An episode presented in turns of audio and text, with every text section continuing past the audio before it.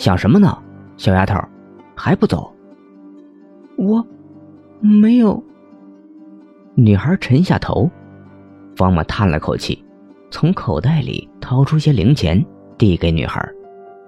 女孩没有去接，抿着双唇，抱起胳膊，晃了晃脚丫。原来是说没有鞋。你的鞋呢？方木皱着眉头，随即问道。女孩后退了一步，神色一晃，似乎想到了什么，咬了下嘴唇，把头沉得更低了。方木苦笑了一声，敲了敲旁边的玻璃墙。真拿你这个小丫头没有办法。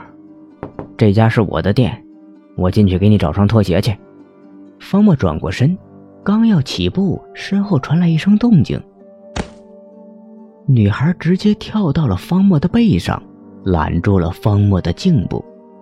下来，方墨一把扼住了女孩。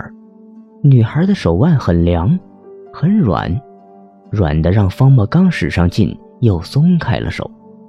方莫忽紧张起来，觉得女孩的举动太过反常。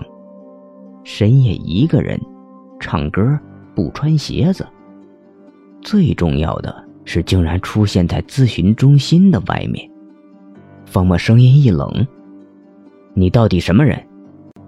啊，我是。女孩一惊：“那大叔还没有告诉我，大叔是什么人呢？”你先下来。下来，我就告诉你。方墨试图掰开女孩的手指，又不知道如何用力。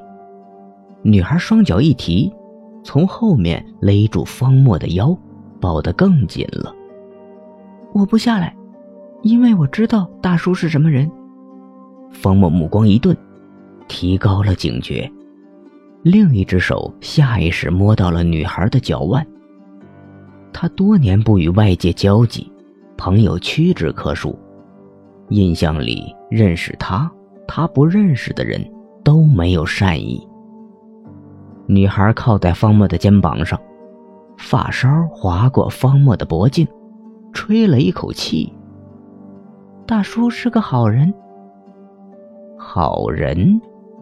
方墨完全不明白女孩说的意思，深吸了一口气。我怎么是个好人？提醒我快点回家，还给我坐车钱的人一定坏不到哪儿去。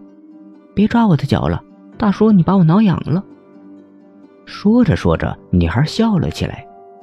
方墨松开了手，沉下声音：“我有可能是个骗子。你知道在夜里，一个女孩跳到一个男人的身上有多危险吗？”你不是骗子，你是个医生，你姓方。女孩话未说完，方某突然倚向墙壁，手按在女孩的脖颈下，将女孩压在了墙上。你究竟是谁？怎么知道我的？来这里有什么企图？方某一连问出三个问题。女孩有些喘不过气，一手打着方墨的肩膀，一手指向头顶。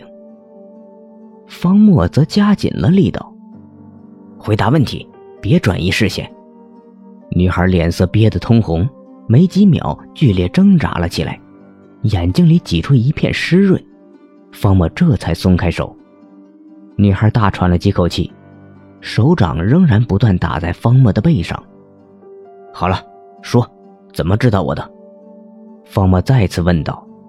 女孩猛瞪了一眼方墨，又指向方墨的头顶。方墨余光一瞥。注意到头顶的 LED 灯箱上写着“魔方心理咨询中心，方医生，电话。”方墨有些尴尬，情况好像搞错了，对方只是一个机灵的小女孩而已。